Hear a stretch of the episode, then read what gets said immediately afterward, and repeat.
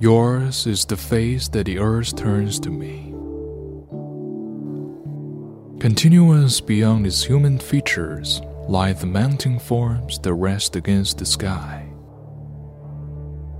With your eyes, the reflecting rainbow, the sun's light sees me. Forest and flowers, bird and beast, know and hold me forever in the world's thought. Creation's deep, untroubled retrospect. When your hand touches mine, it is the earth that takes me.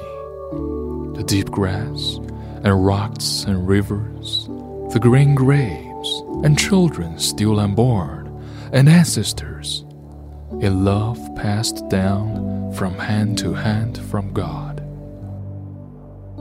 Your hand comes from the creation of the world, from these paternal fingers streaming through the clouds that break with light the surface of the sea.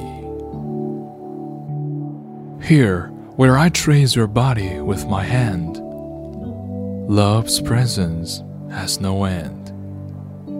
For these, your arms that hold me, are the worlds.